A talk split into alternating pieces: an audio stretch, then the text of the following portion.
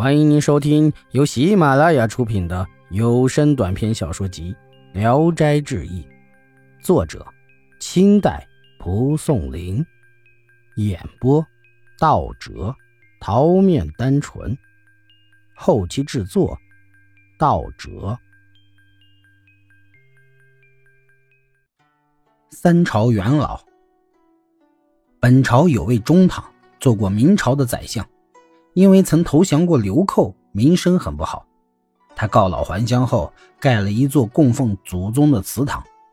祠堂竣工那天，有几个人在里面过夜。天亮后，看见堂上悬挂着一块匾，上面写着“三朝元老”，还有一副对联：“一二三四五六七，孝悌忠信礼义廉。”也不知是什么时候挂上的。大家都觉得奇怪，弄不懂是什么意思。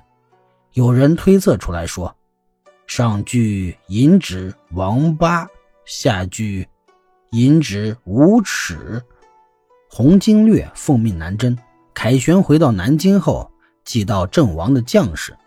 有个过去的门客觐见他，参拜完了，要向他呈现一篇文章。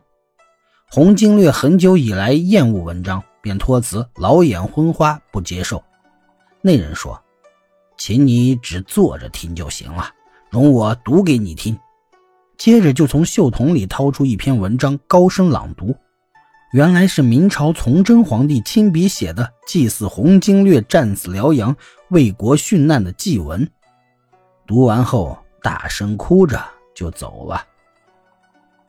五鬼大夫，山西河津县人，畅体元，字如玉。做秀才时，梦见有人称他为五鬼大夫，他很高兴，认为这是自己仕途显达的一个好兆头。有一年碰上流寇作乱，他被流寇逮住，剥光了衣服，关在一间空屋子里。正值隆冬季节，天气寒冷，他在黑暗中摸索，摸到几张羊皮子，用来裹护着身体，才不至于冻死。等到天明一看，恰巧正是五张羊皮。他哑然失笑，知道这是神灵在戏弄自己。后来，因他有明经科头衔，朝廷授他为洛南知县。这是毕载基先生记载的。夜明有个客商乘船在南海里行驶，夜里三更时，船舱里突然亮了，像天明了一样。客商起来一看，见海里有个庞然大物。半个身子露出水面，如同一座大山，眼睛像两个出升的太阳，光芒四射，把整个大海都照得通明。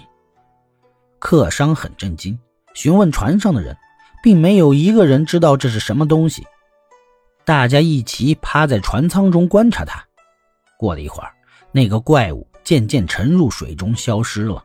于是天又黑了下来。后来，客商到了福建。那里的人都说，有天夜里突然亮了一阵又黑了，当做怪事来相传。客商计算人们传说的日期，正是在船上见到怪物的那个夜晚。杨千总，毕字严公，就任陕西姚明备兵官职时，千总杨化林前来迎接。仪仗行进途中，偶见有人蹲在路旁大便。杨千总想用弓箭射他，毕公急忙喝止。杨千总说：“这个奴才太无礼了，应该让他受点小惊吓。”于是远远的喊道：“哎，大辫子，送给你一股汇集藤簪玩剂子用。”随即一箭射去，正中一便者的发髻。这人吓得急忙奔跑，便液洒了一地。本集演播到此结束。谢谢大家的收听，喜欢请点赞、评论、订阅一下。